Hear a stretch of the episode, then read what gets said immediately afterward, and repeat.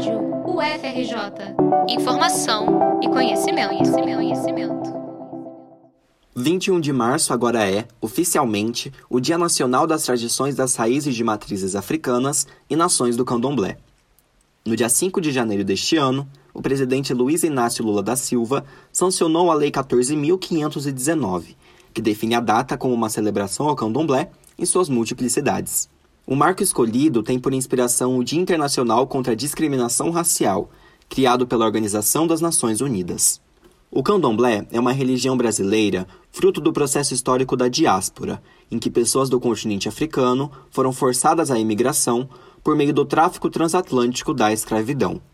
Naquele cruel momento da história, os escravizados trouxeram consigo suas religiões e as adaptaram à realidade da época, que as proibia. Homens e mulheres vieram de diferentes regiões do continente africano e, por este motivo, em meio ao processo de adaptação forçada, deram continuidade às suas crenças e culturas de maneiras distintas e limitadas. É por isso que diferentes nações do candomblé existem e foram referenciadas no marco nacional sancionado por Lula. A Rádio FRJ conversou com a mãe de Santo Conceição de Lissá, do terreiro Kiwese Jagbé, para entender um pouco mais sobre a religião, sua história, existência e referências que são homenageadas no 21 de março. O candomblé é basicamente brasileiro, não existe candomblé na África. Nós aqui temos tradições que são oriundas da diáspora dos nossos antepassados escravizados. Ou seja, nós na nossa religiosidade, né, nós atribuímos a criação do mundo a diferentes é, deuses, né, de, de, de diferentes denominações. Então é dessa forma que o candomblé hoje, né, que a gente conhece, ele tem origem na origem desses escravizados, ou seja, a língua que eles falam, é, todo o ritual que se refaz né, de cultura, etc., dentro das casas de candomblé, eles advêm desses lugares de onde os escravizados foram sequestrados e trazidos para cá. As nações desta religião formam, de forma sucinta, diferentes candomblés. Alguns exemplos dessas diferenciações são a Congo, Nagô, Angola, Ijexá, Jeje e Queto. Elas se diferenciam pelo idioma, pelas formas de ver o mundo, a criação, deuses e divindades. De acordo com cada povo originário, os simbolismos mudam. A mãe de santo, que é da nação Jeje, explica. Os nossos antepassados vieram, foram sequestrados e vieram escravizados, e aqui chegando, qual era a estratégia do colonizador? Separar para dominar. Então eles eram separados. Eles não ficavam juntos, uma grande quantidade que falasse a mesma língua, para que não houvesse insurgência. Então, é claro que as informações, informações foram se misturando, porque de cada local de África, os nossos antepassados tinham é, uma especificidade que servia ao colonizador se misturaram sim, se compuseram sim, porque essa foi a forma de se manterem vivos. Caso contrário, a gente não teria, obviamente, nada para lembrar de coisa alguma que os nossos antepassados tivessem trazido na diáspora. Mas sim, sim, os candomblés e as nações se, se misturam sim, se unem sim, mas também são diferentes, até por conta de estarem lidando com energias sendo, sendo vistas de maneira diferente.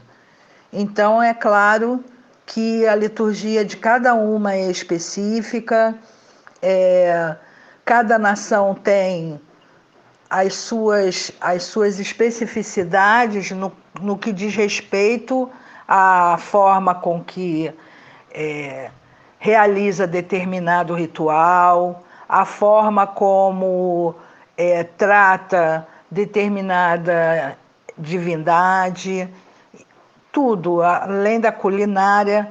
A culinária é mais até é mais até é, mais um ponto de união do que de diferença. No Brasil, a liberdade religiosa é garantia constitucional e o preconceito contra as mais diferentes crenças é crime inafiançável e imprescritível.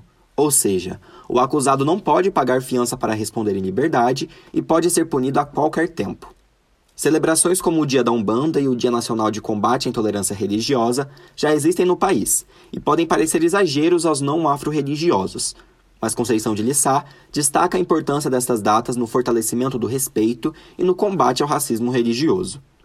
Elas não, não trazem nenhum tipo de conflito. Na verdade, o importante é que as religiões de matriz africana os candomblés principalmente, precisam ser respeitados. E ter um dia é mais uma forma de dizer que nós precisamos e merecemos e somos dignos desse desse dessa honraria. Ter um dia é dizer que nós existimos e resistimos e estamos aqui ainda hoje, sabe?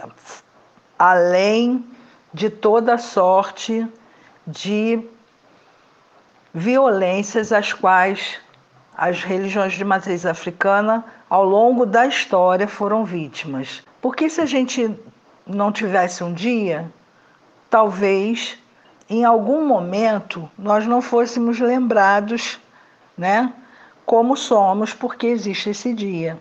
É uma coisa muito, muito, muito, muito, muito, muito é, pequena, na verdade, porque a gente não deveria precisar, né, de ter que estar fazendo com que se lembrem que nós existimos.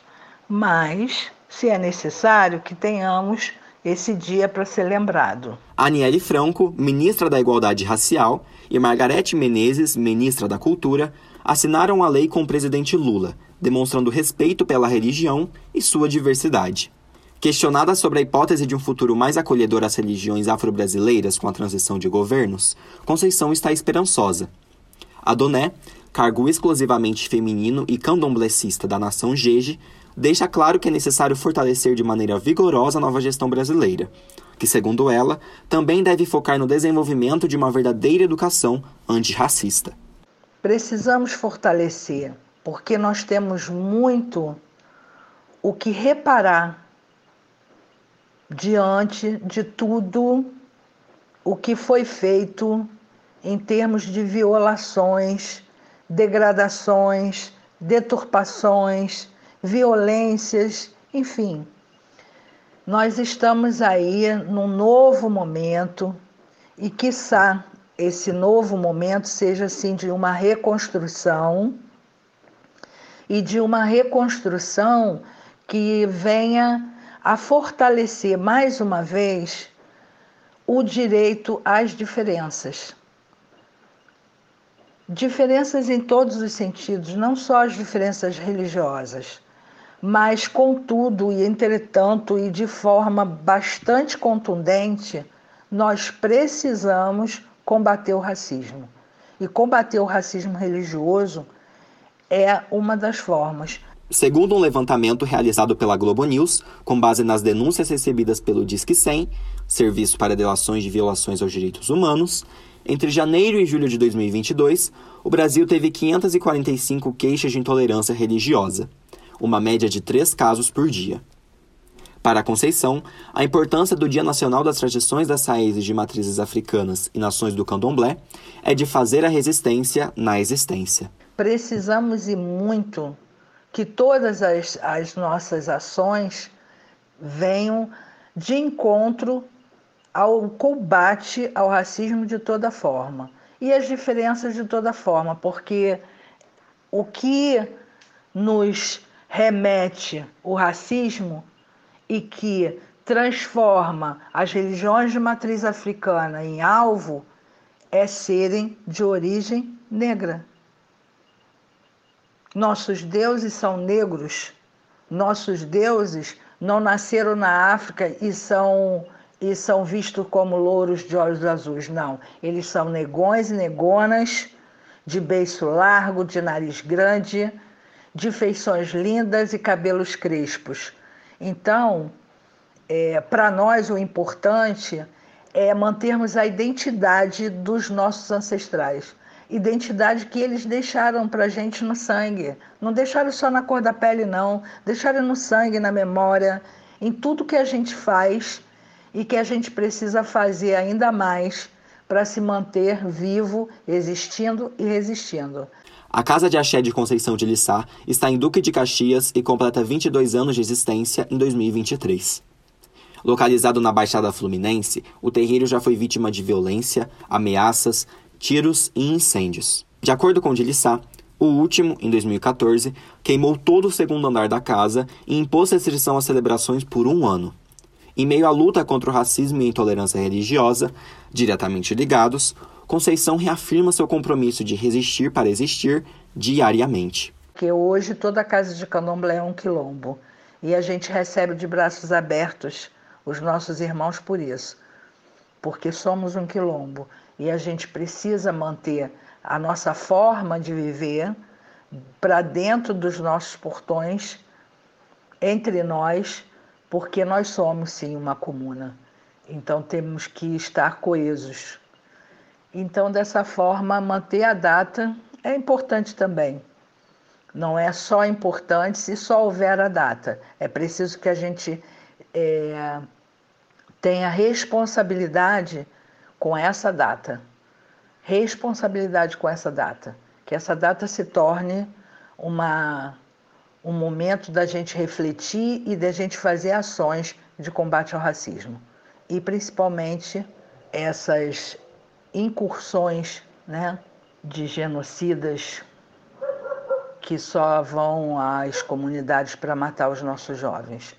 Então a gente precisa realmente é, olhar para isso com outros olhos. Não existe semente do mal, existe o mal como semente. Reportagem de Luiz Gustavo Carmo para a Rádio FRJ.